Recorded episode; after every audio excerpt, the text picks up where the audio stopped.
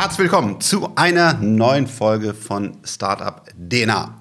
Ja, diesmal brauchen wir einen Hinweis, denn über das Unternehmen, den Unternehmer, über den wir gleich sprechen, dort sind wir investiert auf verschiedenste Art und Weisen. Das Ganze ist keine Anlageempfehlung. Auch dieses Unternehmen, wie jedes Unternehmen, hat ein hohes Risiko, deswegen keine Anlageberatung. Und nochmal der Hinweis, wir selber sind dort investiert. Ja, und aus diesem Grund ist auch Marcel ähm, bei mir. Marcel, stell dich doch einfach mal kurz vor.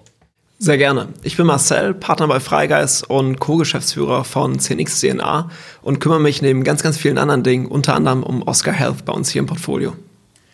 Super. Und jetzt würde ich sagen, wie immer, äh, ja, herzlich willkommen. Super, dass du bei uns bist. Äh, sag einfach mal, wer bist du und was machst du? Danke für die netten Worte erstmal, Frank und Marcel. Äh, freut mich hier zu sein. Ich bin Mario Schlosser aus äh, Hochheim am Main ursprünglich ähm, und äh, bin seit etwa 20 Jahren jetzt in den USA hier in, in New York und habe hier eine Firma gegründet, die heißt Oscar Health. Das ist eine Krankenversicherung und wir waren im Jahr 2012 eigentlich so die ersten, die mal auf die Idee gekommen sind, eine Versicherung von mit Silicon Valley Background zu starten. Äh, mittlerweile gibt es ja eine hohe Category von InsurTech. Ähm, damals waren wir noch äh, etwas äh, mehr uns allein gestellt und seit letztem Jahr sind wir an der Börse mittlerweile auch. Und äh, ja, das ist quasi, äh, wo wir heute stehen.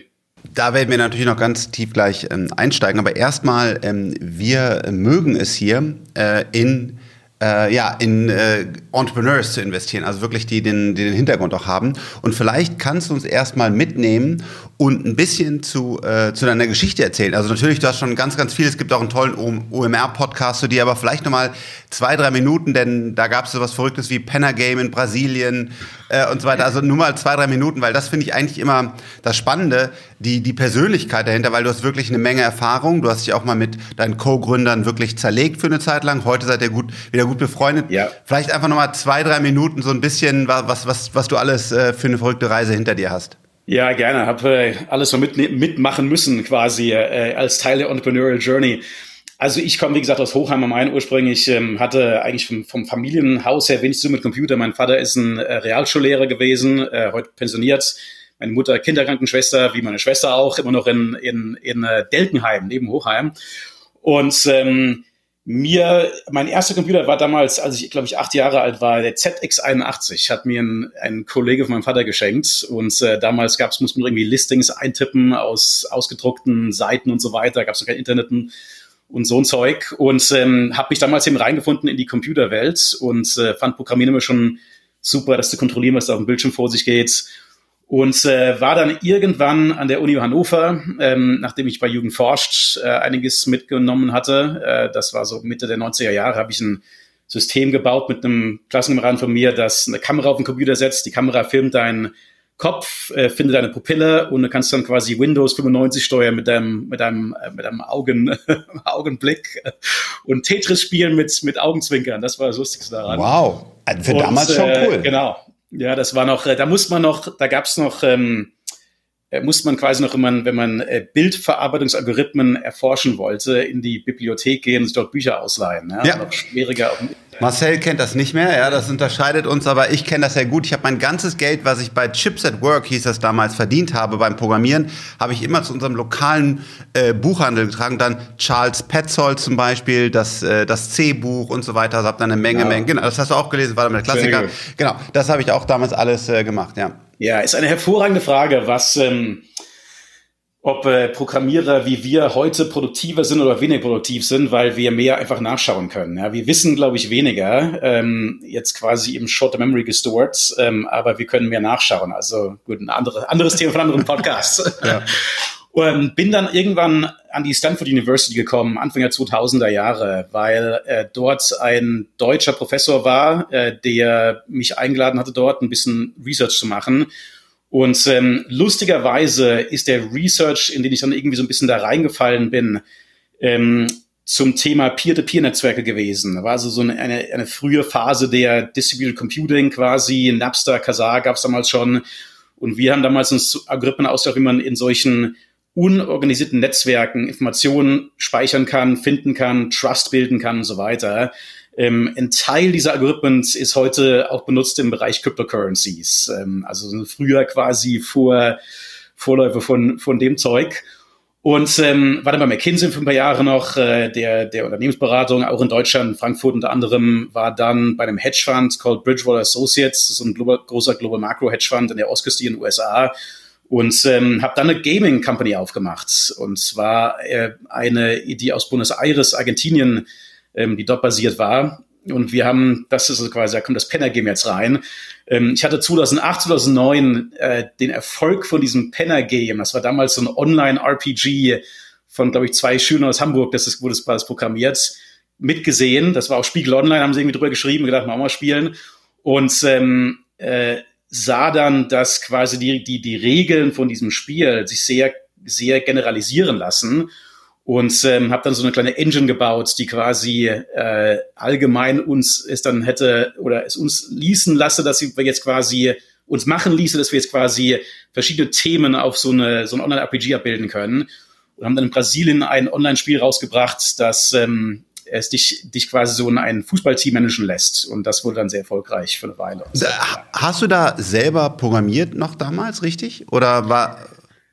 Also ich seit etwa zehn Jahren würde ich sagen, ähm, programmiere ich meistens in Excel und in, und in SQL. Also ich mache aber, recht viel im aber damals hast du das, das noch selbst gemacht mit dem Game und hast du da auch schon einen, einen Co-Founder, der noch, der programmiert hat? Ich hatte immer auch einen technischen Co-Founder. Ähm, also immer wichtig, das gleich das ein richtiges Gründungsteam zu haben. Aber ähm, eine Sache, die ich damals noch parallel zu Oscar angefangen habe, war auch nochmal so eine Idee, quasi eine Debitkarte in Brasilien rauszubringen, auch irgendwie mit einem Kumpel von mir aus Deutschland sogar. Und ähm, da habe ich sogar selbst programmiert, habe ich JavaScript irgendwie geschrieben und äh, ähm, Java und Backend auch und irgendwie frühe Formen von Debitcards, APIs zusammengeschustert. Das war das letzte Hardcore-Programmierung, die ich gemacht habe. Cool. Ja, bevor wir auch äh, Marcel äh, dabei ist, gleich äh, in Oscar noch tiefer einsteigen, noch ein, ein Thema, weil es mich einfach begeistert. Ähm, wenn ich richtig informiert bin, hast du eins der ersten Papiere zu diesen äh, Distributed Ledgern ähm, geschrieben, was ja heute quasi mit Ethereum, also dieses Decentralized Finance ist. Ähm, nimm uns da doch mal gerade mit. Was war, wie bist du da in Berührung gekommen? Hast du dazu wirklich ein Papier geschrieben? Warst du so früh quasi in dieser Kryptoszene dabei? Nicht in der Kryptoszene, aber interessanterweise in dem in der ersten Version von Web 3.0, ähm, was was völlig anderes ist, was das heutige Web 3.0 hat man heutzutage vergessen. Also dieser deutsche Professor, der mittlerweile in Deutschland ein Fraunhofer Institut leitet, ähm, ist der Stefan Decker. Der war damals an, an der Stanford University in der Database Computing Group in Stanford. Und ähm, der lud mich ein, eben nach Stanford zu kommen und ein bisschen Research zu machen. Und ähm, der war einer der Verfechter des Semantic Web. Semantic Web war damals quasi die Idee, dass man irgendwie so Web 2.0, war noch vor Web 2.0 sogar, du musst quasi HTML, ähm, HTTP und so weiter und du, und du ähm, legst ähm, Semantic Layers obendrauf. Also das war damals irgendwie ähm, XML und RDF und ähm, Daml Oil und Beschreibungssprachen für Bedeutung ja. äh, quasi auf dem Internet obendrauf. Habe ich auch Das hat nie abgehoben, das hat nie irgendwie funktioniert, weil es ja. sich damals herausstellt, dass eben diese Art von Artificial Intelligence, ähm, mit der man im Prinzip versucht, Regeln abzubilden, eben, also Regeln formal abzubilden, das generell heutzutage so ein bisschen so ein Dead End von, von Artificial Intelligence. Heute ist alles irgendwie statistisch und Deep Learning und so weiter. Und ähm, das war aber die Aufgabe von dieser Gruppe. Und äh, als ich damals dahin kam, ähm, war es eben wirklich so, dass Napster und Kazaa sehr populär waren, also File-Downloads und distributed quasi äh, Peer-to-Peer. Diese Downloads waren sehr populär. Und ich dachte, wie, was müsste man machen, um jetzt quasi Bedeutung abzubilden ähm, in Distributed Networks oder Decentralized Networks? Das war so der quasi der Anfangsgedanke. Und ähm, der erste kleine Trick, den ich mir dann ausdachte, war, wenn man ein total chaotisches Netz hat von ähm, kunterbunt verbundenen Computer-Peers, wie kann man da quasi eine Nachricht checken, an alle Peers, alle Computer schicken, ähm, mit der statistisch geringsten Nachrichtenlaufzeit. Also du kannst natürlich irgendwie alle an alle schicken. Das ist äh, scaled linearly quasi oder noch irgendwie äh, quadratisch quasi. Ähm, aber ähm, wie kann man das quasi wenig, mehr skaliert eine Nachricht schicken an alle? Und meine Idee war damals eben ein Hypercube von diesem Netzwerk zu bilden. Das heißt, du, du organisierst diese Peers so zueinander, dass die quasi sich abbilden in einer riesigen multidimensionalen Würfel. Und ähm, das war das erste Paper dann damals, das wir rausgebracht haben. Äh, und danach haben wir das dann extended zu äh, Trust in Distributed Networks und ähm, Informationssuche und so weiter. Und dieses Papier, das da am meisten von zitiert wird, nennt sich Eigentrust. Ist ein Algorithmus, den wir damals dann dort entwickelt haben. Ähm, das ist, glaube ich, so wie ich es höre, heute noch recht populär, zum Beispiel in der Ethereum Foundation also und, und anderen Cryptocurrency-Versionen. Ähm, ich habe aber noch nie, nie im Bereich Cryptocurrency was gemacht. Wir haben damals mal ausgedacht oder versucht auszudenken, was könnte man denn machen mit diesen Distributed Algorithms?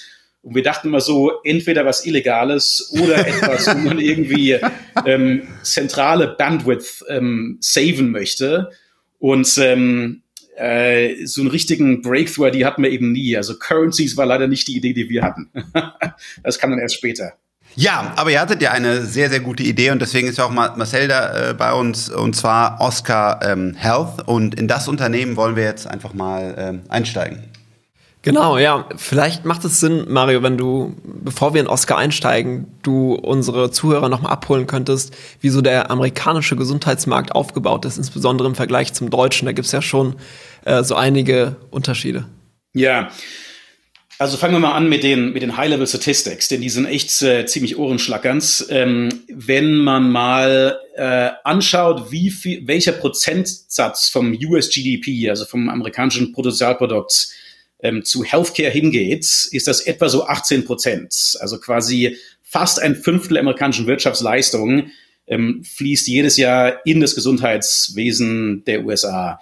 Äh, in Deutschland ist es ungefähr so 10, 11 Prozent. Ähm, also gerechnet aufs amerikanische Bruttosozialprodukt ist das, glaube ich, irgendwie so im Jahr etwa eine One Trillion Dollars more than it needs to be. Trillion in, in Englisch ist, glaube ich, Billionen in Deutsch. Ja, ja, ja genau, 1000 Milliarden. Ja, ja, genau. Würde die zählen ja anders. ähm, also eine gigantische, gigantische äh, Anzahl an Dollars, die da quasi ins amerikanische System reinfließt, ähm, die nicht reinfließen müssten, wenn das System nur so effizient wäre, wie das deutsche, das schweizerische System, das französische System, das japanische System und so weiter. Diese ganzen anderen westlichen Länder, die spenden, die ähm, geben etwa so zehn Prozent ihrer Wirtschaftsleistung für Healthcare aus. Amerika fast doppelt so viel. Wenn man mal schaut, was das für Outcomes hat, kann man das nicht irgendwie positiv äh, festmachen an irgendwelchen positiven Outcomes. Also die Amerikaner haben ähm, eine höhere Frauensterblichkeit ähm, während der und nach der Geburt. Äh, es gibt schlechtere Outcomes für Leute mit Diabetes. Ähm, es gibt äh, viel mehr Leute, die, es gibt eine, äh, die in den letzten paar Jahren ist die Lebenserwartung runtergegangen, sogar vor der Pandemie noch. Kann man sich gar nicht vorstellen, im westlichen Land, dass eine fallende Lebenserwartung herrscht. Und ähm, also allgemein ist das System viel, viel, viel teurer und schlechter. Und äh, es ist nicht ganz einfach zu sagen, warum das so ist. Ähm, aber es führt dazu, dass eben das amerikanische Gesundheitssystem ähm, so teuer ist wie alle anderen Gesundheitssysteme der ganzen restlichen Welt zusammengenommen. Ja, also so gigantisch ähm, ist das anders als äh, jetzt bezogen auf die Kosten. Äh, ein Riesengrund für meine Begriffe ist die Tatsache, dass du so einen Mix hast von Public und Private. Also du hast quasi ähm, private Versicherungen, private Krankenhäuser, private Ärzte. Ähm, du hast nichts davon von der Regierung kontrolliert. Ähm, aber ähm, äh, die, die Gesundheits-, das, das Purchasing quasi läuft nicht durch den End-User. Das heißt, du kannst, wenn du hast nur eine Krankenversicherung, wenn du quasi für einen, für einen Arbeitgeber arbeitest, wenn du einen Job verlierst, fällst du normalerweise aus der Versicherung heraus und hast keine Versicherung mehr. Aber wenn du einen Job hast, weißt du, hast du trotzdem keine richtige Wahl darin, welche Art von Versicherung du haben möchtest, welches Netzwerk von Physicians und Krankenhäusern du haben möchtest, was es überhaupt so kostet und so weiter.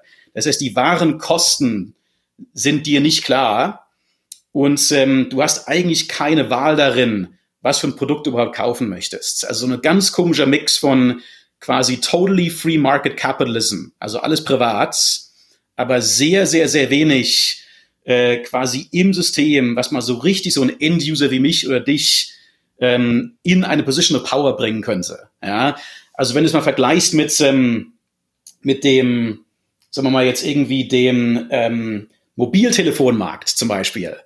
Da war es früher vielleicht zu 90er Jahren auch noch so, dass wenn du ein Mobiltelefon hattest, hast du es wahrscheinlich bekommen über deine Firma. Irgendwie McKinsey hat dir irgendwie ein Blackberry gegeben oder irgendwie Deutsche Telekom hat dir irgendwie so ein, äh, so ein altes hier so Ofen angefeuertes äh, Riesenknochen gegeben, quasi in die Hand. Und du hast das nicht selbst dafür bezahlt. Du hast es bekommen, weil du irgendwie der Angestellte warst von der Firma. Und das führte dazu, dass der, der quasi Konkurrenzdruck auf dem Telefonmarkt recht gering war. Da war irgendwie noch Monopol, Deutsche Telekom und so weiter. Da war irgendwie alles auch teuer, schlechte Telefone und so weiter. Als der Markt liberalisiert wurde, ging es mal so richtig los mit Innovation, fallenden Preisen, irgendwie alle möglichen Arten von Mobiltelefonanbieter kamen raus, neue Telefone, eventually iPhone und Android und so weiter. Dann ging es mal so richtig los. Der amerikanische Gesundheitsmarkt ist quasi noch so in dieser ganz frühen Phase, ähm, in der keiner so richtig die Wahl hat, es sehr leicht ist, rauszufallen aus dem Versicherungsschutz und trotzdem sehr wenig quasi Konkurrenzdruck auf dem Markt herrscht. Also mal so ganz grob das irgendwie jetzt äh, skizziert. Ähm, es gibt, nochmal als allerletzter Gedanke, es gibt zwei Methoden, damit eigentlich sich zu befassen, quasi auf der ähm, äh, gesamten Gesellschaftsebene gesehen. Entweder wie in europäischen Ländern reguliert man das stärker und sagt zum Beispiel Krankenhäusern, okay, hier ist der Preis, den ihr chargen könnt für eine Knieoperation oder sowas. So ist das in Deutschland. Und dann kannst du immer noch competen, kannst immer noch Wettbewerb haben, aber etwas mehr reguliert. Oder du sagst, okay, it's a free market, capitalism, everything, aber dann machen wir das mal richtig, ähm, wir, wir, wir formen das um zu einem richtig consumergetriebenen Market. Also jeder Endconsumer hat quasi die Chance zu sagen, ich will ein besseres Produkt, ich will dir weniger Geld geben für mehr Value, bessere Outcomes. Ähm, compete, make it better. Und das quasi die Oscar-Variante, ähm, äh, die wir sehen als quasi den, den, den besten Pfad. Ja.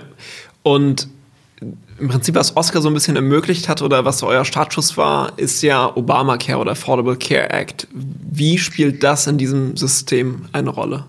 Genau, also da sind wir jetzt äh, schon wieder eine Regulierungsseite, aber ich versuche mal ein bisschen zu verbinden. Ähm, also wie gesagt, äh, vor dem Jahr 2014 in Amerika gab es etwa 45 Millionen Amerikaner, die keinen Versicherungsschutz hatten. Das heißt, wenn die irgendwie krank wurden, äh, Krebs be bekamen oder ähm, irgendwie einen Schnupfen hatten oder sowas, wo, gingen die quasi bankrott. Es gab keine Chance für 25 Millionen Leute in Amerika, also quasi so 15 Prozent der Bevölkerung hier, ähm, ihre Gesundheits- Fürsorge dafür zu bezahlen. Ja, Krebs, bankrott, so war das. Noch heute sind zwei Drittel aller persönlichen Bankrotterklärungen in den USA ähm, mit einer krank mit einem ähm, kranken äh, quasi Bill verbunden, also eine, eine, Rechnung verbunden von einem von einem Physician oder von einem von einem Hospital verbunden. Und ähm, das war eben deshalb der Fall, weil du entweder Schutz hattest, wenn du für einen Employer gearbeitet hast, einen Arbeitgeber gearbeitet hast, oder eben keinen Schutz hattest. Dann kam Präsident Obama und sagte, das ist totaler Quatsch, kann man in einer modernen westlichen Welt nicht machen, dass eben so viele Leute da quasi auf die Straße geschmissen werden, wenn sie mal krank werden, nicht ihre eigene Schuld. Und ähm, führte eben ein Obamacare, ähm, eine Gesundheit, die größte Gesundheitsreform der letzten 50 Jahre in den USA. Und ähm, diese Reform hieß, dass Menschen, die von ihrem Versicherer keinen Versicherungsschutz hatten, nun von Versicherern Schutz kaufen konnten, der mehr reguliert war. Und äh, das hieß dann quasi, dass wenn du, wenn dein Einkommen unter einem bestimmten Level war und du konntest dir nicht leisten, Versicherungsschutz zu kaufen, hat die Regierung den Rest der Rechnung für dich übernommen. Und das führte dazu, dass von diesen 50 Millionen Leuten, die keinen Schutz hatten vor 2014, etwa 15 Millionen in diesen neuen Markt reinkamen und jetzt Versicherungsschutz haben und noch etwa weitere 10, 15 Millionen in einen anderen Versicherungsmarkt reingegangen sind und jetzt auch eben Schutz haben. Das heißt, die Zahl der unversicherten USA ist heute viel niedriger, als es damals noch der Fall war vor 2014. Und Oscar, ähm, wir haben uns gegründet im Jahr 2012, äh, erstmal noch nicht im Hinblick darauf, dass Obamacare kommen würde. Das war gar nicht die Idee. Ich verstand Healthcare viel zu wenig, ehrlich gesagt, überhaupt zu sehen, dass das überhaupt kommt aber rein deshalb, weil meine Frau schwanger war, die ist Brasilianerin, wir haben uns in New York kennengelernt, ähm, sie wurde schwanger, wir mussten irgendwie das Gesundheitssystem navigieren, Ähm, ich war gerade zwischen Startups, also quasi auch darauf so geeicht zu gucken, wie kann ich meinen Versicherungsschutz behalten vom früheren Startup in Bezug auf das nächste Startup. Und ähm, äh, dachte, ich würde gerne in dem Bereich was machen. Und dann fiel mir eben auf, dass diese Reform kommen würde im Jahr 2014, also quasi 18 Monate später. Und dass die Reform bedeuten würde, dass etwa 15 Millionen Leute zum ersten Mal wirklich Versicherungsschutz kaufen würden, einem ganz richtig ähm, äh, organisierten, konsumergetriebenen Markt. Äh, und das war eben dann die Chance für Oscar, in diesem Markt auch dann ein Versicherer zu werden. So ging das dann los. Spannend. Ähm, was, äh, du hattest das gerade schon mal so ein bisschen angerissen, ähm, so die Mission, Vision von Oscar. Kannst du da vielleicht noch mal in diesem Zusammenhang zwei, drei Worte zu sagen und auch insbesondere, was, was Oscar dann am Ende des Tages von, von anderen Versicherungen unterscheidet, was euch besonders macht? Also, um noch ein bisschen mit der Perspektive, mit einer globale, globaleren Perspektive zu antworten. Es gibt eigentlich zwei große ähm, Shortcomings oder Lücken, würde ich sagen, im globalen Gesundheitssystem. Zum einen äh, ist es eigentlich in allen Ländern so, dass Gesundheitsfürsorge ähm, oft sehr unorganisiert ist. Klar gibt es sehr, sehr motivierte Ärzte, sehr motivierte Krankenhäuser und so weiter. Aber es gibt in ganz wenigen Ländern ein System, wo wirklich ein Arzt alles sehen kann, was du so machst im Gesundheitswesen. Ich glaube, in Deutschland ist ja seit 15 Jahren Diskussion, so eine Chipkarte einzuführen für. Äh, ich glaube, die wird nie kommen. ja, genau. Und ähm, klar gibt es eine Diskussion darüber über Privacy und so weiter. Ähm, aber ich finde das immer ein bisschen lustig. Habe ich ja vorher schon mal gesagt, dass äh, Leute freiwillig ihre Bilder hochladen auf Facebook und ihre ganze Welt darlegen quasi und dann irgendwie kämpfen darüber, dass Ärzte zu ihren Krankenakten Zugang haben. Ja, also das ist aber ein Problem in der ganzen Welt, dass eben keine einzige Entity im Gesundheitswesen sehen kann, was du so machst end-to-end -end in deiner Gesundheitsfürsorge. Also so ein, ein Problem ist, ist sehr unorganisiert. Das andere große Problem ist ein Problem von Incentives. Ähm, es ist oftmals auch so, dass es im Gesundheitssystem keine einzige Person oder Firma gibt, äh, die quasi über Jahrzehnte hinweg gesehen ein Incentive hat, wirklich in dich und deine Gesundheit zu investieren ist ja auch dieses, dieser lustige Begriff so, dass ähm, im Deutschen der Krankenversicherer Krankenversicherer heißt und im Englischen der Health Insurer heißt. Ja, also typisch deutsche Depression quasi. Da geht's um die Downs, um die, um die Downsides. Ja. Im Englischen eher optimistisch gesehen, hey, wir können dich gesund hier machen oder sowas. Aber die Tatsache ist, dass eben Versicherer eigentlich in der gesamten Welt eher so angelegt sind, dass sie einspringen, wenn du krank bist, nicht schon, wenn du gesund bist. Das sind also die zwei großen Probleme im gesamten globalen Gesundheitssystem. Unorganisiert und keine Incentives, in dich zu investieren. Und ähm, wir dachten also eben, dass das am besten gelöst werden kann von einem Versicherer, weil der Versicherer eben, zumindest in den USA, quasi für alle von deinen Rechnungen gerade stehen muss. Auch in Deutschland glaube ich auch ähnlich. Ja, musst du wirklich für Krankenhausaufenthalt und, und äh, Medikamente, Ärzte und so weiter alle bezahlen. Das heißt, als Versicherer, als Oscar sehen wir wirklich alles, was du machst als End-User im Gesundheitswesen hier. Ähm, wir haben also eine viel bessere Chance zu organisieren, was du so als nächstes machen solltest als, als End-User im System. Und als Versicherer sind wir eben auch am Ende des Tages dafür verantwortlich, was du an Kosten, ähm, was für dich an Kosten anfallen. Das heißt, wenn uns clevere Sachen einfallen, äh, um zum Beispiel zu sagen, hey, wir geben dir jetzt mal dieses Medikament kostenfrei oder wir geben dir jetzt mal diesen Arzt, diesen Krankenhausaufenthalt kostenfrei, weil wir denken, das wäre viel besser für dich, dass du mal in zehn Jahren weniger krank wirst. Dann können wir das machen als Versicherer. Und das ist quasi jetzt die, die Grundmission von Oscar, ähm, über Jahre hinweg gesehen, die Gesundheitskosten runterzubringen, indem wir in dich besser investieren und in, indem wir für dich besser organisieren, was du so im System machst. Und das ist ja auch letztendlich das, wie ihr dann Geld verdient. Also ihr habt ja zwei Geschäftsmodelle. Das ist einmal ähm, im Deutschen dann die Krankenversicherung oder Health Insurance und dann äh, habt, habt ihr noch als zweites Produkt plus Oscar ähm, in dem Krankenversicherungsbereich ähm, verdient ihr ja mehr Geld, je gesünder eure Mitglieder sind. Genau, also wir haben richtig, wir haben diese zwei verschiedenen Businessmodelle. Ähm, eins etwas neuer noch, plus Oscar, plus Oscar ist noch ein neueres Modell, in dem Versicherungsteil von Oscar, also quasi Oscar Health Insurance, äh, hast du genau recht. Da verdienen wir ähm, praktisch gesehen mehr Geld, je weniger Kosten anfallen für unsere Mitglieder. Ist sogar so, dass ähm, die Amerikaner in Obamacare sich da was Cleveres haben aus einfallen lassen, ähm, wo quasi jeder, der bei Oscar Mitglied wird, einen Score bekommt, eine Punktzahl bekommt, die anzeigt, wie krank die Person ist. Und dass wir nur, des, nur, dass wir nur dann mehr Geld verdienen, wenn wir relativ zu dem kranken Level quasi dich gesünder machen. Ja, das heißt, wenn wir jetzt irgendwie nur gesündere Leute nehmen, auf, aufnehmen wollen würden, würden wir nicht mehr Geld machen. Wir müssen es wirklich schaffen, Leute ähm, aufzunehmen, egal wie krank oder gesund sie sind. Ähm, also so ein Teil dieser Reform war damals, das so cleverer zu organisieren. Das hat auch echt ganz gut geklappt.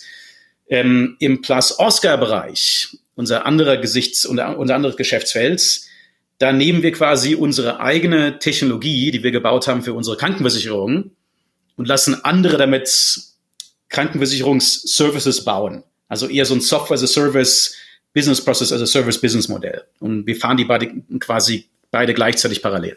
Ja. Ähm, bevor wir tiefer in die Businessmodelle noch einsteigen, ähm, ihr wart ja auch unglaublich erfolgreich, ich würde fast sagen, die namhaftesten VCs, die es so gibt, ja. äh, für euch zu gewinnen. Ähm, kannst, du, kannst du erzählen, vielleicht so ein bisschen, wie es dazu kam? Also ich meine, wie, wie konntet ihr die ähm, Bailey Giffords dieser Welt für euch begeistern? Und ähm, ja. Ja, Bailey Gifford, by the way, ähm, super Investor, die kamen bei uns erst so ein Jahr vor dem IPO, äh, sind die eingestiegen bei Oscar schon während der Pandemie. Ähm, ich habe zum ersten Mal über die gelesen, das ist ein schottischer Mutual Funds, ja, und ich habe zum ersten Mal über die gelesen, als die, äh, glaube ich, in Tesla der größte Aktion, Aktionär, Aktionär wurden. Das war damals, glaube ich, schon im Jahr 2010 oder sowas, also enorm früh. Diese gibt es schon seit 150 Jahren oder sowas wir hatten mal einen von den Investoren, er hat mal so einen Fireside-Chat gemacht bei Oscar und darüber erzählt, wie es bei der letzten Pandemie gelaufen ist, in 1918. Ja, also das war quasi alles schon Teil deren Investor, Investoren, Investmentplan. Also schon mehrere Pandemien mitgemacht. Und die ähm, nehmen eben so enorm langfristige Sichtweisen ein. Und für die war eben diese Transformation von dem US-Gesundheitssystem ähm, im, im Hinblick auf Konsumenten getrieben, eine Riesenmotivation bei Oscar reinzukommen. Die kam aber erst, wie gesagt, ein Jahr vom IPO rein. Unser erster Investor war eigentlich mein Co-Founder Josh Kushner. Äh, den kenne ich schon seit 2005. Ich war damals in der Harvard Business School in, in, in Cambridge, ähm, Massachusetts. Und der Josh war in der Harvard University. Das ist ein paar Jahre jünger als ich. Ähm, und ich lernte ihn kennen, übrigens eine lustige Geschichte, äh, in einem der Harvard Harvard Finals Clubs. Also Harvard hat so einige quasi Studentenverbindungen, ja, also nicht ohne jetzt, ohne jetzt fechten oder was, das ja. nicht. Aber ähm, das sind also quasi so, äh, so Geheimclubs oder sowas dann in Harvard. Und äh, wenn man den Film Social Network guckt über Facebook, ähm, will der, der fiktive Zuckerberg in eine von diesen Finals Clubs rein. Und das ist gefilmt vor dem, in dem der Josh drin war. Also kannst du mal gucken, wie das da aussieht. Und ähm, ein Kumpel von mir, den ich aus, aus der Business School kannte, der kam aus Harvard direkt zur Business School, der hat mich dann mal da mitgenommen, diese Finals Club, und mir irgendwann guck, angeguckt. Ich glaube, der Sohn vom Helmut Kohl war auch in dem gleichen Finals Club. Nicht, also schon vor meiner Zeit, aber auch nochmal irgendwie lustige Verbindung da. Und ähm, äh, lernte ich den Josh kennen, damals noch sehr jung. Ähm, und ich kam damals an die Harvard Business School, das ist ein Zwei-Jahres-Programm, aus McKinsey raus, weil ich mir sagte, ich will wieder programmieren und Companies starten. Und das habe ich mal so zwei Jahre Zeit, das richtig mal so zu machen. Äh, irgendwie im Lebenslauf steht schon Harvard geschrieben oder sowas, aber ich kann da sitzen und programmieren.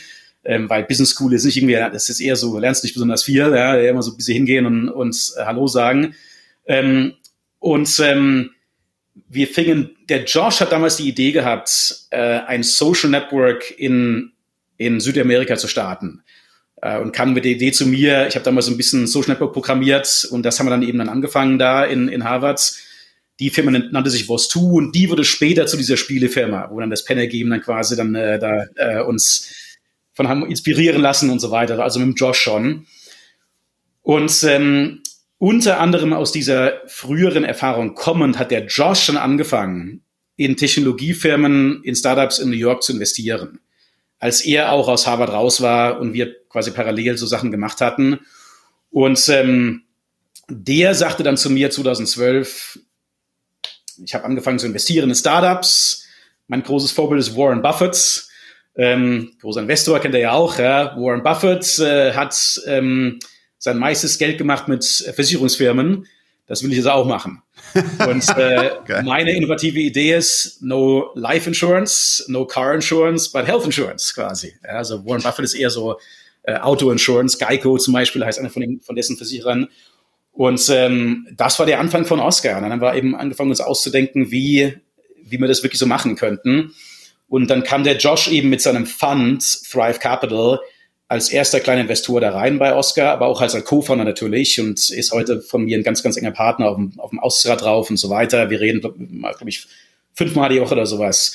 Und dann kamen dann andere Investoren vom Silicon Valley dazu. Ähm, und äh, eine Geschichte vielleicht noch. Ähm, wir sind zum ersten Mal rüber ins Valley, ich denke mal so Ende 2012.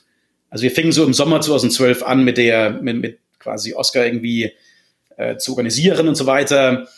Und haben uns getroffen mit dem Vinod Khosla von Khosla Ventures, dem Gründer von Sun Microsystems und äh, auch ganz berühmter Typ. Und ähm, der ist äh, also auch Technologe ursprünglich, Computer Scientists. Und ich weiß noch ganz genau, der also irgendwie saß im Raum da irgendwie, ähm, einige Slides gezeigt, irgendwie Krankenversicherung und so weiter, hat er nur Bahnhof von verstanden.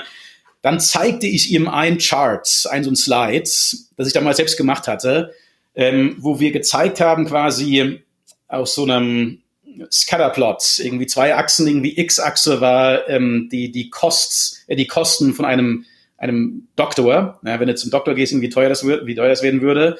X-Achse, auf der anderen Achse war quasi die Qualität des Outcomes, also wie gut der Doktor ist.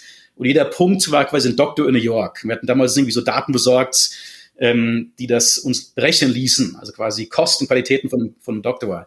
Und das war eine total chaotische Punktewolke. Das heißt, da gab es keine Korrelation zwischen Kosten und Qualität von einem Arzt. Wenn es jetzt irgendwie so wäre, dass je teuer der Arzt werden würde, desto besser der Arzt wäre, würdest du irgendwie so eine Linie erwarten oder sowas, gab es überhaupt keine Correlation da.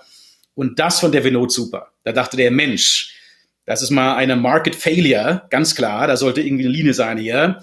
Und ähm, hier der Mario, der kann Data Science. Ähm, das, diese Kombination quasi, also technisches Unternehmen ja, und technischer Gründer und äh, gute Societal Insights, das sind so quasi Silicon Valley äh, Motivationen, hat er damals investiert. Ich meine, äh, das ist schon verrückt, genau. Wenn du diese, wenn du diesen Graphen heute für Restaurants machen würdest oder Hotels, würde der halt genau diese gerade Linie zeigen. Also echt schon relativ, relativ klar. Und äh, im Healthcare-Bereich äh, sind wir da halt einfach ja nicht transparent und das was was ihr ähm, äh, ändern wollt. Aber ähm, ich muss doch nochmal ansprechen, weil du hast ja diese ähm, Runden erstmal die Kapitalisierung im, im Private Market bekommen. Also dann kam, glaube ich, auch noch Lakestar dazu und, und, und ganz viele andere, Peter Thiel und so weiter. Und wenn man das jetzt heute mit dem, mit dem ähm, äh, Aktienkurs vergleicht oder damit auch dem Enterprise Value, der irgendwo wiedergespiegelt wird, im, im Markt. Wir haben einfach so einen für uns nicht mehr nachvollziehbaren Tech-Sell-Off gesehen. Was ist da so dein, dein View drauf? Sagst du einfach, es ist gerade einfach verrückt, da muss man jetzt durch und uns macht eigentlich keinen Sinn mehr, weil genau das, was du sagst, dieses langfristige Denken, zu erkennen, dass die, dass die, was da in Zukunft eigentlich für einen Wert generiert wird, das ist irgendwie raus. Und, und was so dein, deine Gedanken dazu? Ja, also wir gingen an die Börse ähm, Anfang März letzten Jahres. Und wenn du mal so guckst, wie zumindest der Digital Health Sektor in Amerika und, glaube ich, in der ganzen Welt sich entwickelt hat seitdem, war das eigentlich so der letzte Peak. Also seitdem ging es bergab für alle Namen, ähm, die so ähnlich sind wie unsere, wie, wie, wie Oscar. Ob es jetzt digitale Versicherung ist oder Telemedicine oder irgendwie Drug Delivery, ähm, alles ein ganz ähnlicher Trend. Damals war der Peak und seitdem alles abwärts. Für uns als Firma, ähm, erstmal ganz trocken gesagt, ist es eigentlich besser, zumindest am Peak zu gehen, weil wir damals sehr viel Geld einnehmen konnten. Und das Wichtigste für eine so langfristige Story wie Oscar ist es einfach, gut finanziert zu sein. Ähm, also ich möchte nicht, dass Investoren Geld verlieren mit Oscar, ganz klar. Ich möchte sehr viel Geld machen für die Investoren und für unsere Stakeholder sehr viel rausholen. Ähm, aber es ist besser, im Peak für eine Company ja, zu gehen, als irgendwie im, im, Bottom oder sowas, weil wir damals echt eine Milliarde, über eine Milliarde einsammeln konnten an Kapital. Das war, war enorm wichtig und wird auch weiterhin wichtig sein. Und wir sind jetzt gut kapitalisiert, ähm, haben wir ja auch von der Woche gerade bei Investoren denen mal drüber geredet. Ähm, ein großer Teil davon war damals der IPO. Ähm, ich glaube, es sind zwei Sachen, die heute parallel laufen im, den, in dem öffentlichen, in den Public Markets. Zum einen ähm, gibt es auf jeden Fall, würde ich mal sagen, ein Overshooting äh, und so ein bisschen so eine quasi alles über eine Bürste scheren, ja. aber einen, Kamm scheren, heißt glaube ich auf Deutsch. Ja, ja, also, ja. Ähm, dass die Märkte, wenn es bergab geht, erstmal nicht mehr unterscheiden zwischen Namen, die ähnlich aussehen, aber eigentlich sehr anders funktionieren, anders ticken. Das sieht man im Digital Health Bereich momentan, dass eigentlich jeder mal ähm, niedergeschossen wurde, ohne jetzt da irgendwie groß, äh, dass ein Unterschied gemacht wird. Das ist erstmal besser für Hedgefonds und für Mutual Funds und so weiter, einfach mal ihre, ihre Exposure zu reduzieren. Never catch a falling knife und so weiter, gibt es die ganzen Sprichworte da auch. Ähm, es ist schwierig, da erstmal zu sagen, wann der Bottom erreicht ist und wann du quasi wieder einsteigen solltest. Ja, das ist also zum einen mal der Fall. Ähm, und da ist es für mich ganz schwierig zu sagen, was das, wie das da weitergehen wird. Also ob jetzt der äh, globale Markt da jetzt weiter runtergehen wird, sich stabilisieren wird, wieder hochgehen wird, keine Ahnung.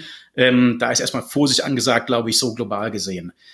Zum Zweiten aber, und das können wir besser kontrollieren, ähm, ist es so, dass in dem Bereich Digital Health zumindestens eine ganze Reihe an Investoren mittlerweile sich fragen, wer hat eigentlich ein Modell, das wirklich funktioniert?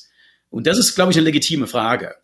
Ähm, in diesen Momenten, wo ein, enorm, ein enormer Boom herrscht, in den USA war ja ein riesen SPAC-Boom, also SPACs sind diese Vehikel gewesen, mit denen man quasi Shortcut zu IPO machen kann. Ja. In diesen Boom-Momenten gehen enorm viele an die Börse und raisen enorm viel Kapital, ähm, wo wenn das Kapital rausziehst, erstmal nicht viel dahinter steckt. Also es ist recht einfach, äh, eine Company zu bauen, wenn du enorm viel Funding hast, weil du erstmal quasi einen Dollar verkaufen kannst für 75 Cents. Ja, das ist kein schlechtes Businessmodell für die Company für eine Weile. Ja, es, hat, es lief in den USA lange Zeit so. Und ähm, da ist es dann schwierig zu sagen für Investoren, wer hat eigentlich ein Modell, das wirklich funktioniert. Und das ist ein anderer Teil des Sell-offs in Digital Health und in, in InsurTech glaube ich auch. Es ist, die Investoren sagen legitim, okay, in InsurTech, wer ist wirklich besser, mal strukturell gesehen, strukturell gesprochen, als die Incumbents, als die mit viel Geld, mit viel Distribution, mit viel Membership und so weiter. Und wie genau machst du das? Hast du da irgendwie cheapere, äh, billigere Distribution? Hast du irgendwie äh, schnellere Claims Adjudication? Hast irgendwie niedrigere Kosten? kannst du besser Consumer anwerben und so weiter. Und ähm, weil der Boom eben so groß war, mussten viele Firmen das nicht zeigen. Und ich muss heute sagen, aus der heutigen Sicht, ähm, ich bin froh, dass wir letztes Jahr an die Börse gegangen sind. Ähm, bin nicht froh, dass wir Investoren Geld verloren haben. Ähm, aber bin froh darüber wiederum, dass das eine enorme Pressure auswirkt auf uns als, als Firma, zu sagen, okay, what really works and what doesn't was sollten wir eigentlich bleiben lassen und was sollten wir eigentlich, was sollten wir noch stärker machen? Ja, das war ein super Druck, das mal zu haben, weil ich schon glaube, dass die Arbeit, die von so Analysten gemacht wird, Investoren gemacht wird, da gibt's enorm viele, enorm schlaue Leute. Ja, also Bailey Gifford, Lakestar, alles super Leute, die enorm viel Arbeit machen, bevor sie in Public Name investieren. Ähm, natürlich euch auch äh, eingeschlossen da jetzt. Und ähm, äh, ihr wart übrigens der erste Investor, die mich jemals gefragt haben über die Version von Python, auf der wir arbeiten. unser, unser Engineering-Team war da sehr begeistert von. Ja. Ähm, vielen Dank noch für die Frage. Also das ist eine gute Sache, glaube ich, für den Markt gesehen langfristig. Und es gibt, glaube ich, schon jetzt so die, die Möglichkeit, als Investor mal genau zu gucken, wer wie funktioniert und da wirklich die richtigen Bets zu platzieren. Und da kann ja enorm viel Geld gemacht werden in diesen Phasen, wo, in denen wir momentan drin sind. Das hier ist natürlich keine Anlageberatung, aber genau, wir sind halt davon überzeugt, dass aktuell einfach der Markt das nicht korrekt priced und dass äh, euer, euer Geschäftsmodell, eure, eure Technologie, äh, Produkt halt, genau, äh, da aktuell einfach nicht korrekt gepriced ist, aber die Zukunft äh, wird, wird äh, zeigen. Ja, Genau, ich, äh, da will ich auch, das habe ich als Public Company CEO auch gelernt, dass ich ja auch nicht lieber, lieber nicht kommentieren sollte, also keine Anlageberatung. Ähm, für mich ist es so, und wir haben das ja auf diesem Investorentag gesagt, den wir vor einer Woche hatten, der ist, den würde ich auch Leuten mal ins Herz legen. Also da haben wir viel Informationen mal gezeigt, wie, wir, wie das Business funktioniert, was wir für Ziele haben und so weiter. Für mich ist es so, dass wir eine sehr gute Chance haben oder eine, eine ganz klare Zielsetzung darauf haben, in unserem, in unserer Versicherungssparte nächstes Jahr profitabel zu operieren, profitabel zu sein. Ähm, und bis 2025 auch die ganze Firma overall ähm, profitabel zu haben. Und ähm, dass da, dass die, die Levers, die wir da haben, also die Hebel, die wir da ziehen müssen, zum großen Teil unser, unter unserer Kontrolle stehen. Also es ist Pricing, es ist Member Engagement, Member Retention, ähm, äh, unsere eigenen Kosten und so weiter. Und da haben wir ganz klar Zielsetzung drauf. Ähm, da ist die Company auch super, äh, super geeist drauf. Da ist jeder auch super excited drüber. Äh, und das ist eben so, das passiert halt eben. Ist, Winston Churchill hat gesagt, ähm, oder ich mal lieber, ich lasse mal die Kriegsmetaphoren hier weg. Das ist nicht keine gute Zeit, mir jetzt irgendwie Kriegsmetaphoren zu, zu benutzen. Gibt es auch genug Friedensmetaphoren. Also wir sind auf jeden Fall sehr darauf eingeschworen, äh, uns ähm, das wirklich so zu machen. Dann lass uns doch mal bei dem Krankenversicherungsgeschäft ähm, bleiben. Ihr seid ja im letzten Jahr wirklich enorm gewachsen. Ich glaube 80 Prozent, wenn, wenn ich das richtig im Kopf habe, ähm, gegenüber Vorjahr, beziehungsweise dieses Jahr gegenüber Vorjahr. Ähm, und ihr wartet 15 bis 25 Prozent mittelfristiges Wachstum. Also ihr habt das ein bisschen anders ausgedrückt, aber so die Größenordnung. Wie erreicht ihr dieses Wachstum, insbesondere das Wachstum im letzten Jahr? Also wir haben jetzt seit äh, in den letzten fünf Jahren hatten wir pro Jahr 70 Prozent ähm, Umsatzwachstum und wir sind jetzt mittlerweile für dieses Jahr bei ähm, äh, nördlich von 6 Milliarden Dollar Umsatz. Also schon durchaus äh, ähm, schwerer gewichtig mittlerweile, genau.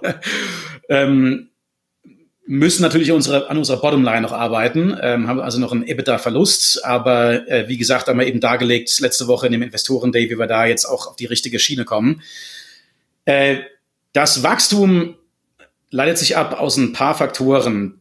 Der größte Faktor für meine Begriffe ist, dass wir eben wirklich ein Produkt haben, äh, das Leuten, die in diesem Obamacare-Markt kaufen, gutes Value bietet, einen guten Wert bietet. Also wir haben einen High Net Promoter Score, ähm, wir haben so etwa 42 verglichen mit drei ja, auf, äh, im Rest der, äh, der, der Health Insurer hier der USA. Aber Net also Promoter NPS Score dann auf Kundenbasis, also letztendlich eure genau. Mitglieder. Ja. Genau, also quasi auf einer Skala von minus 100 bis plus 100 sind die US-Gesundheitsversicherer bei drei ja, und wir sind bei 42, also nochmal einen ganzen, ganzen Batzen davon weg. Und das ähm, ist insgesamt auch ein sehr, sehr da auch jedes Jahr noch mehr, mehr Luft nach oben auf jeden Fall. Kann man noch mehr machen jedes Jahr. Wir hatten jetzt letztes Jahr eine, äh, eine Rekordkundenbindung von über 80 Prozent was auch von dem, was wir so sehen können, mehr ist, als was der Rest der Industrie da hatte jetzt in den letzten paar Jahren. Wir ähm, haben sogar die ganzen Stakeholders in den Prozessen alle sehr happy mit Oscar. Also die, die äh, Makler, die das verkaufen, also du kannst direkt von Oscar kaufen, kannst über Webseiten kaufen, du kannst auch von Maklern kaufen direkt. Die Makler haben ein NPS von irgendwie 65 oder sowas, nochmal higher, nochmal höher. Ähm, also der Wert des Produktes auf jeden Fall wird, wird sehr breit so gesehen von den Endbenutzern. Das ist ein, eine Riesenmotivation für das Wachstum. Zum anderen haben wir es auch geschafft, mehr und mehr an die End-User von Oscar zu erklären, dass wir ihnen quasi einen Versicherungsschutz verkaufen, die uns dann monatlich überzahlen, aber wir dann eben noch zusätzlich weitere Leistungen ihnen geben, die ihnen helfen werden, innerhalb eines Jahres Geld zu sparen und gesünder zu werden. Ähm, verglichen damit, was sie sonst so machen könnten. Zum Beispiel, wenn du jetzt, in, wenn du von Oscar New York Mitglied bist, äh, kriegst du einen Oscar Medical Group Doktor, den du dir aussuchen kannst. Es gibt schöne Bilder von unseren Ärzten und so weiter. Und ähm, alle Interaktionen mit dem Doktor sind komplett kostenfrei. Die können über Video sein, Telefon, Chat, ist egal. Ähm, alle Medikamente, die der Arzt dir verschreibt, werden auch immer kostenlos sein. Ähm, wenn der Arzt dir sagt, geh mal hier irgendwie, mach mal so einen Labortest oder sowas, wird der auch kostenlos sein. Das heißt, alle äh, quasi alle Downstream Krankeninteraktionen, die von dem Arzt ausgehen, sind quasi komplett kostenfrei. Und das ist eben eine Leistung, die du wirklich nur von Oscar kriegen kannst in diesem Markt ähm, und die unter anderem zur Kundenzufriedenheit eben dann beiträgt. Ähm, zur Kostenstruktur. Du hast ja, oder so, so drei große Hebel sind ja einmal die Medical Loss Ratio, ähm, Risk Adjustment, das hattest du gerade einmal angesprochen, und ähm, Rückversicherung. Ähm, vielleicht kannst du zu jedem einmal so zwei, drei Worte sagen, ähm, was das ist und, und wie man das beeinflussen kann. Ja, genau. Also ähm, vielleicht nochmal ganz all, allgemein als äh, Krankenversicherung 101 ja, oder kurze Einführung. Äh, wir schauen im unserem Versicherungswesen auf die sogenannte Combined Ratio drauf. Äh, auf Deutsch weiß ich gar nicht, wie das heißt. das ist die Summe von ähm, Krankenkosten, für die wir aufkommen, plus äh, unsere variablen Kosten, die wir haben eben in Bezug auf jeden einzelnen Mitglieds, plus unsere Fixkosten im Versicherungsbereich. Das gibt die Combined Ratio. Okay? Äh, dieses Jahr erwarten wir, dass unsere ähm, MLR, Medical Loss Ratio, also quasi Krankenkostenquote, ja, das ist quasi alle Krankenkosten divided by Revenues, Umsatz, dass sie so etwa bei 84 bis 86 Prozent liegen wird. Okay? Ähm, das ist so der erste Sockel von der Combined Ratio. Der zweite Sockel sind die Variable Costs und da und dann da oben drauf die Fixed Costs. Ähm, und diese beiden zusammengenommen sind unsere Administrative Ratio, Administrationsratio. Bei der erwarten wir, dass sie so etwa bei 19,5 bis 20,5 Punkten liegen wird. Zusammengenommen, addierst du die beiden, hast du die Combined Ratio. Also noch über 100 die Combined Ratio. Das heißt, wir verlieren momentan noch Geld ähm, in unserem Versicherungswesen. Okay, wir machen aber schon Geld auf einer Contribution Margin Ebene. Das heißt, jeder variable Member, der Mitglieder zu uns hinzukommt, macht uns Geld, bevor eben die Fixkosten dann oben drauf kommen. Ja, das, das, da verlieren wir dann noch Geld. Also das ist so quasi unser Stack von Kosten. Ähm, und die drei Lever, die wir eben haben, oder die zwei Lever eigentlich erstmal damit angefangen, dann rede ich gleich über die andere Sache, die du äh, erwähnt hast, sind äh, unsere Krankenkosten weiter runterzubringen, also unsere Medical Loss Ratio weiter runterzubringen und unsere Administrative Ratio weiter runterzubringen. Ähm, Administrative Ratio ist mehr Automatisierung, weniger Fixkosten oder relativ gesprochen weniger Fixkosten kann man amortisieren mit mehr Revenue. Ähm, äh, nochmal wenn, äh, noch andere Vendors, Third Parties renegotiaten und so weiter. Also klassisches, klassisches Cost-Managements, aber tech-getriebenes Cost-Managements. Ja. Auf der Medical Loss Ratio Seite ist es nicht ganz so anders. Da haben wir im Prinzip als großen Lever, dass wir unsere Kundenzufriedenheit und unser Kundenengagement weiterhin übersetzen können in bessere Outcomes. Mal als Beispiel, wenn wir es schaffen, dass mehr Mitglieder von Oscar unseren Ratschlägen folgen, zu welchen Kardiologen sie gehen sollten, dann können wir unseren Mitgliedern damit Geld sparen und wir sparen uns selbst da auch mit Geld. Denn in den USA ist das so, dass du jetzt in New York zum Beispiel zu Kardiologe A gehen kannst, Kardiologe B gehen kannst und die Kosten enorm unterschiedlich wären und sogar die Outcomes teilweise schlechter sind bei den teuren Kardiologen. Das, geht, das führt zurück ja. zu diesem Vinod-Kosler-Chart, ja. das ich mir ganz am Anfang ähm, äh, erwähnt hatte. Und wir schaffen es also schon so in etwa 40 Prozent aller Fälle, wenn Mitglieder von Oscar einen neuen Arzt suchen, dass wir denen da den Ratschlag geben, wo sie hingehen sollen, dass sie auch unserem Ratschlag da befolgen. Das heißt aber noch 60 Prozent folgen dem Ratschlag noch nicht. Wenn wir das eben weiter schaffen können, dann können wir unsere Kosten senken und wir können gleichzeitig unseren Mitgliedern helfen, ihre Kosten zu senken und bessere Outcomes zu haben. Also das ist ein klassischer Hebel dafür, wie wir unsere Krankenkosten weiter runterbringen könnten ähm, in nächstes Jahr hinein. Aber auch noch andere Sachen, wie zum Beispiel, wie wir Vendors renegotiaten, Ärztekosten renegotiaten und so weiter. Also Sachen, die wir wirklich auch unter Kontrolle haben ähm, und machen können. Du erwähntest noch Risk Adjustments und Rückversicherung. Es sind also noch zwei auch ganz interessante Hebel, ähm, die enorm komplex sind, die ich immer noch mal kurz erwähnen äh, oder kurz erklären kann vielleicht noch, weil die oft auch so vorkommen, wenn man Analyst Reports liest über Oscar. Rückversicherung mal zuerst. Ähm, wir als, als Versicherer nehmen wir wirklich komplettes Risiko auf uns für, für Outcomes. Das heißt, wenn wir falsch preisen, falsch, falsch irgendwie managen oder sowas, dann ähm, schlagen die Kosten direkt auf uns durch. Ja, das ist die Medical Loss Ratio, Administrative Ratio und so weiter. Ähm, das heißt, wir müssen enorm viel Kapital in Reserve halten. Von den 6 Milliarden Dollar, die wir haben an Umsatz, mehr als 6 Milliarden Dollar, müssen wir etwa so ein Achtel in Reserve halten. Also einfach nur Dollars irgendwo in einem Bankaccount sitzen lassen und die Regulierer in verschiedenen Staaten können das sehen. Dazu kommt noch, dass es in den USA wirklich staatenreguliert ist. Das heißt, Florida ist anders als New York. Äh, und Florida zum Beispiel ähm, lässt uns sogar noch mehr in Reserve halten, weil wir dann seit weniger als drei Jahren aktiv sind. Das wird dann über die Zeiten weg sich quasi ein bisschen runterregulieren dann. Ja. Ähm, wir können diese Reservedollar runterdrehen, indem wir uns rückversichern. Das heißt, wir nehmen einen Teil unseres Risikos und reichen das weiter, zum Beispiel an AXA in, äh, in Europa oder ähm, einer kanadischen Rückversicherer auch. Ja. Ähm, das heißt dann, die halten quasi ihr Kapital quasi im Bankaccount und wir können weniger in Reserve halten. Das heißt aber auch, dass wir an die dafür eine Gebühr bezahlen. Und wir rückversichern etwa so 40 Prozent dieses Jahr unsere, unseres Risikos. Ähm, je profitabler wir werden, desto mehr können wir das runterdrehen und desto mehr sparen wir an diesen, ähm, an diesen quasi äh, Gebühren, die wir an diese Typen abführen. Ja, das ist so ein guter Lever auch nochmal. Das andere ist Risk Adjustments.